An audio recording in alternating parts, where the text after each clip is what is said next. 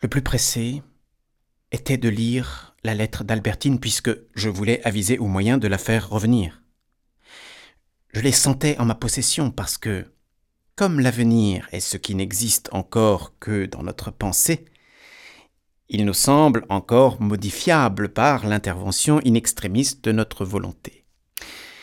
Mais en même temps, je me rappelais que j'avais vu agir sur l'avenir d'autres forces que la mienne et contre lesquelles, plus de temps m'eût-il été donné, je n'aurais rien pu. À quoi sert que l'heure n'ait pas sonné encore si nous ne pouvons rien sur ce qui s'y produira?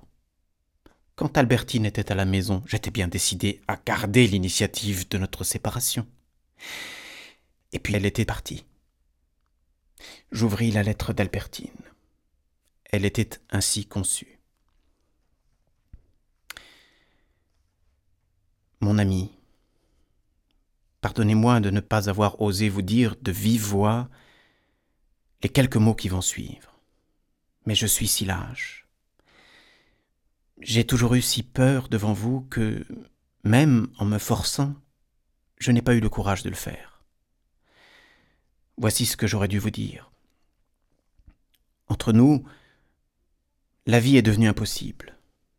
Vous avez d'ailleurs vu par votre algarade de l'autre soir qu'il y avait quelque chose de changé dans nos rapports. Ce qui a pu s'arranger cette nuit-là deviendrait irréparable dans quelques jours. Il vaut donc mieux, puisque nous avons eu la chance de nous réconcilier, nous quitter bons amis. C'est pourquoi, mon chéri, je vous envoie ce mot, et je vous prie d'être assez bon pour me pardonner si je vous fais un peu de chagrin en pensant à l'immense que j'aurai.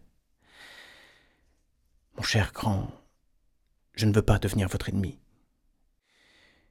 Il me sera déjà assez dur de vous devenir peu à peu, et bien vite, indifférente.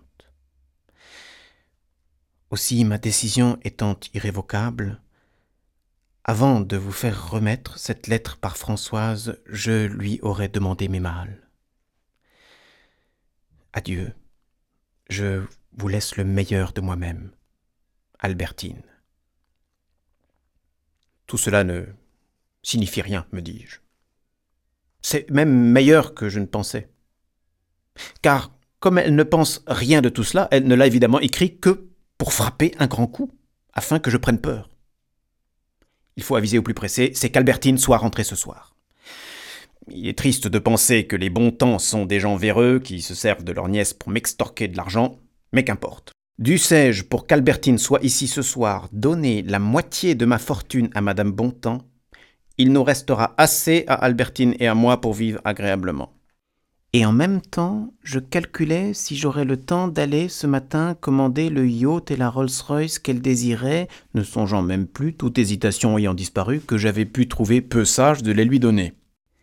Même si l'adhésion de Madame Bontemps ne suffit pas, si Albertine ne veut pas obéir à sa tante et pose comme condition de son retour qu'elle aura désormais sa pleine indépendance, eh bien, quelque chagrin que cela me fasse, je la lui laisserai. Elle sortira seule, comme elle voudra. Il faut savoir consentir à des sacrifices, si douloureux qu'ils soient, pour la chose à laquelle on tient le plus et qui, malgré ce que je croyais ce matin d'après mes raisonnements exacts et absurdes, est qu'Albertine vive ici. Puis-je dire du reste que lui laisser cette liberté m'eût été tout à fait douloureux? Je mentirais. Souvent déjà j'avais senti que la souffrance de la laisser libre de faire le mal loin de moi était peut-être moindre encore que ce genre de tristesse qu'il m'arrivait d'éprouver à la sentir s'ennuyer avec moi, chez moi. Sans doute au moment même où elle m'eut demandé à partir quelque part, la laisser faire avec l'idée qu'il y avait des orgies organisées m'eût été atroce. Mais lui dire Prenez notre bateau ou le train, partez pour un mois dans tel pays que je ne connais pas, où je ne saurais rien de ce que vous ferez, cela m'avait souvent plu par l'idée que par comparaison, loin de moi, elle me préférerait et serait heureuse au retour. D'ailleurs, elle-même le désire sûrement. Elle n'exige nullement cette liberté à laquelle d'ailleurs, en offrant chaque jour à Albertine des plaisirs nouveaux, j'arriverais aisément à obtenir jour par jour quelques limitations. Non. Ce qu'Albertine a voulu, c'est que je ne fusse plus insupportable avec elle, et surtout, comme autrefois Odette avec Swann, que je me décide à l'épouser. Une fois épousée, son indépendance, elle n'y tiendra pas. Nous resterons tous les deux ici, si heureux. sans doute, c'était renoncer à Venise, mais que les villes les plus désirées comme Venise, à plus forte raison les maîtresses de maison les plus agréables, les distractions, et encore bien plus que Venise, la duchesse de Guermantes, le théâtre, combien des villes comme Venise deviennent pâles, indifférentes, mortes, quand nous sommes liés à un autre cœur par un lien si douloureux qui nous empêche de nous éloigner. Albertine a d'ailleurs parfaitement raison dans cette question de mariage. Maman elle-même trouvait tous ces retards ridicules. L'épouser, c'est ce que j'aurais dû faire depuis longtemps, c'est ce qu'il faudra que je fasse. C'est cela qui lui a fait écrire sa lettre dont elle ne pense pas un mot. C'est seulement pour faire réussir cela qu'elle a renoncé pour quelques heures à ce qu'elle doit désirer autant que je désire qu'elle le fasse, revenir ici. Oui, c'est cela qu'elle a voulu. C'est cela l'intention de son acte, me disait ma raison compatissante.